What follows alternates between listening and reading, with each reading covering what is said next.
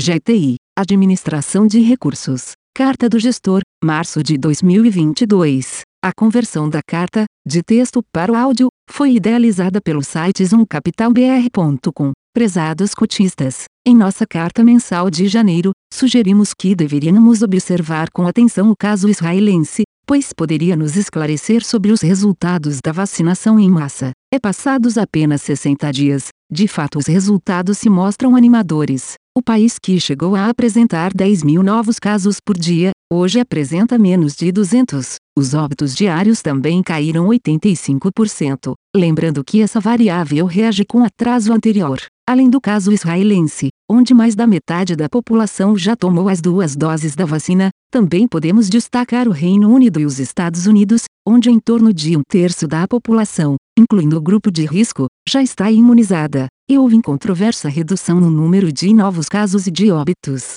No Brasil, a vacinação começou com um atraso em relação às nações acima, mas principalmente a partir de abril, novas vacinas começaram a chegar e se somar às vacinas da Sinovac, com destaque para as da AstraZeneca e Sputnik, já a partir deste mês e a vacina da Pfizer a partir de maio. Com boa infraestrutura para a vacinação, devemos ter praticamente todo o grupo de risco vacinado até o final deste mês e metade da população até o meio do ano. Caso esse cronograma seja respeitado, o país deverá ter uma inflexão no número de novos casos ao longo das próximas semanas e deve haver um afrouxamento nas restrições à mobilidade e à volta do comércio e dos serviços. Diante dessa expectativa positiva quanto à volta da normalidade, as principais bolsas do planeta tiveram um desempenho positivo em março, desempenho este alimentado pela aprovação do pacote fiscal de um dólar americano. 9 trinos e do anúncio de que um novo pacote de estímulos, de até 3 dólares americanos tri, estaria sendo gestado, com 50% voltado para a infraestrutura.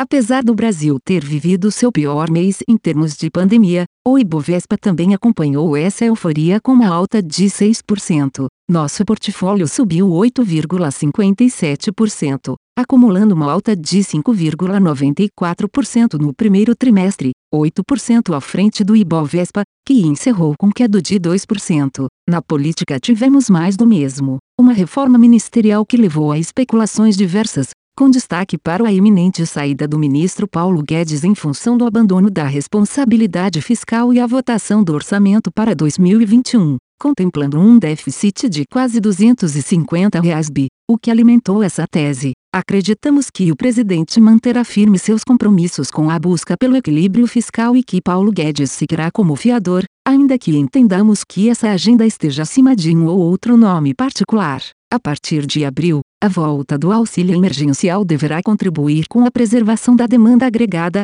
com destaque para os setores de bens e serviços menos discricionários. Serão quase 45 reais bi ao longo dos próximos quatro meses ou mais 1,5 Bolsa Família. O grande destaque do período foi o desempenho positivo das ações do Grupo Pão de Açúcar, após a cisão das operações do açaí atacadista, Açaí 3, dos demais negócios da companhia, no primeiro dia do mês. Conforme esperado, o mercado atribuiu a maior parte do valor das ações ao segmento de atacarejo, que historicamente apresentou altas taxas de crescimento com margens estáveis e sempre foi considerado filete mignon do grupo. As ações do PCAR3, que englobam as operações de varejo no Brasil como os formatos premium e de conveniência da marca Pão de Açúcar, os hipermercados Extra, os supermercados Compre Bem, além das operações do Grupo Exito na Colômbia, Argentina e Uruguai consideradas o patinho feio do grupo, coube a menor parte do valor da empresa. Nós já esperávamos por esse tipo de reação e trocamos parte de nossas ações do açaí por ações do pão de açúcar.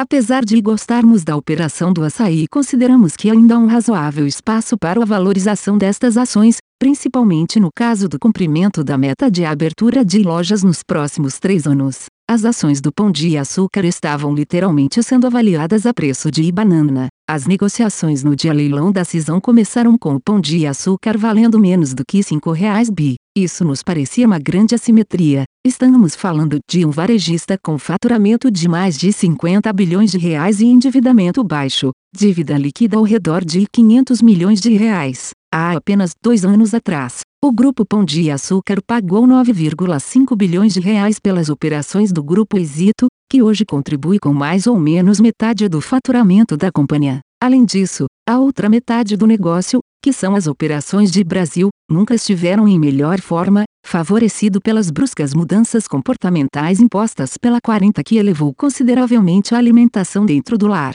Por fim, é importante ressaltar que além disso as operações de varejo Pão de Açúcar possuem algumas opcionalidades que podem apimentar ainda mais o retorno aos acionistas como uma participação de 34% na empresa de comércio eletrônico C. Nova com valor ao redor de R$ 6,00 bi. A empresa já tem resultado operacional positivo e não seria surpresa que o grupo Cassino negociasse suas ações, seja num repo, seja noutra transação que ajudasse a destravar este valor. Além disso, a subsidiária Exito, com presença dominante na Colômbia, tem 51% da empresa Viva Maus, principal operadora de shopping centers do país, com a BL em torno de 750 mil metros quadrados. O mercado trabalha com expectativa de geração e caixa operacional para o Pão de Açúcar de real 5,4 bi para 2021, o que apontaria para um EV/EBITDA ligeiramente abaixo de 1x na largada uma grande distorção assumindo que operações de varejo alimentar pelo mundo costumam negociar entre 7 a 10x EV e TDA,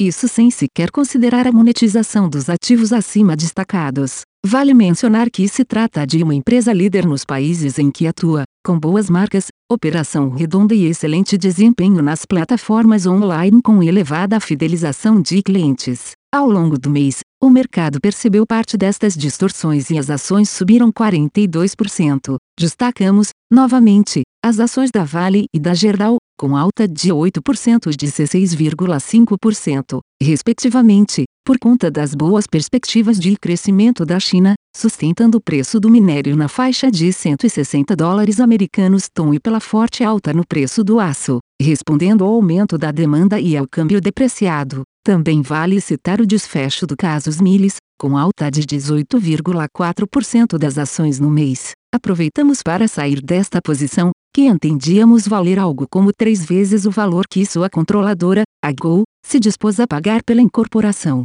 Se pudermos resumir numa frase esse desfecho, seria algo como melhor um final horroroso do que um horror sem fim. A Gol já vinha, há quase três anos, destruindo a perspectiva de geração de valor para a sua subsidiária, visando comprá-la mais barato. Obteve sucesso, já que a base de acionistas foi censo substituída por event-driven players. Em nosso caso, apesar do triste desfecho para os acionistas minoritários, ainda tivemos um resultado positivo, pois nosso preço de compra contemplava uma grande margem de segurança, já que contávamos com esse cenário adverso e que foi aprofundado pela Covid-19. No campo negativo sofreram as empresas de autopeças, por conta da interrupção na cadeia de suprimento de diversas montadoras e as ações da Pag apesar dos bons resultados apresentados no quarto trimestre de 2020. E para encerrar, diante de tantos números, estatísticas e a ciência, que vem sendo tão afrontada pelos interesses políticos e comerciais diversos,